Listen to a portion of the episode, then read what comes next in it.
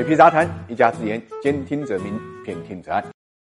理财魔方倡导以基金组合的方式呢，科学投资基金。基金组合相比指数波动小，收益高，涵盖股票、债券、黄金、ETF、海外 QD 等基金资产。不定期呢提供调整组合建议，可以一键完成调仓。理财魔方拥有证监会颁布的基金销售牌照，各大应用商店搜索“理财魔方”即可下载。华夏幸福呢是中国最幸福的开发商，的确是如此，就是最幸福或者最幸运的，没有之一。因为相比较其他房地产企业而言呢，华夏幸福的产业新城 PPP 模式呢还是不错的。然后呢，又成功的引进了战略投资者平安，这就让华夏幸福呢在整个行业面临流动性危机的时候呢，能够脱颖而出。华夏幸福的投资者也是中国投资者中间最幸运和最幸福的一批投资者，同样没有之一。原因就在于呢，最新公布的三季报呢非常的靓丽，不仅实现了规模净利润九十七点五亿元，同比增长百分之二十三点七，同期的营业收入呢是六百四十三点二亿元。元，同比增长了百分之四十九点二，筹资性现金流净额由上年的负一百一十一点一亿啊，变成了现在的三百八十五点五亿，而且受到了北上资金的青睐。在香港中央结算公司此前减仓之后开始的掉头加仓，最新的持股数呢，已经上升到了七千六百八十五万股。我们都知道，华夏幸福是 A 股市场中很少的产业地产的开发商，而产业地产呢，投入量大，回报周期长，往往不是让人却步呢，就是半途而废。没有强有力的股东支持，特别是长期资金的投入呢，很难支撑企业的长期发展。从三季报的数据中，我们也能发现，公司最新的经营产生的资金现金流的净额啊，在去年负七十六亿的基础上呢，又大幅扩张到了负的三百九十五亿。而这种变化呢，正是华夏幸福加大产业新城投资、孔雀城和新业务，也就商办业务啊，拿地投入的结果。目前，华夏幸福土地储备呢，大概是一千一百零九万平方米，比年初增长了百分之二十一。一到三季度累计呢，拿地的面积呢那是三百四十八万平方米，同比增长了百分之七十二。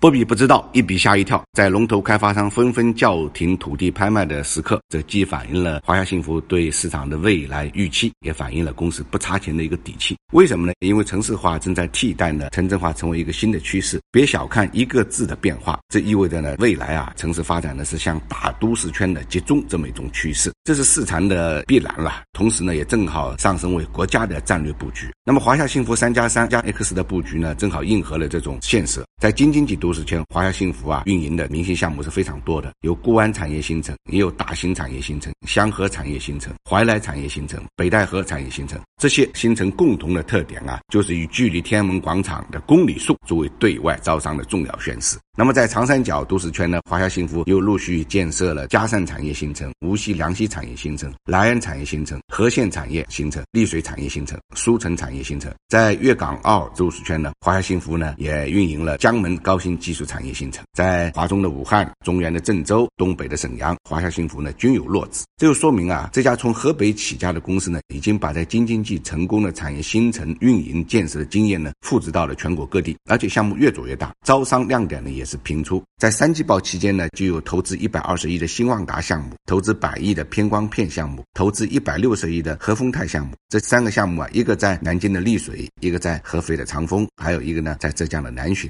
把华夏幸福多年的产业招商啊、集群打造看家本事呢，发挥到了极致。钱不是万能的，但做产业地产啊，没有钱是万万不能的。有了钱可以过冬，有了钱可以买地，有了钱可以从长计议定向招商，有了钱才有未来发展的空间和希望。当机会降临的时候。呢，才有可能把握。要做大面包啊，必须要有充足的面粉。大股东输血呢，可以一时，但是不能一世。所以，华夏幸福的回款率由四十九点二回升到六十二点七，是一个非常可喜的事情，也是非常可贵的。因为这这才是公司的核心竞争力所在。总之呢，这是一个良性循环的开始，而良好的开始是成功的一半。一份三季报，动中归报，可见一斑。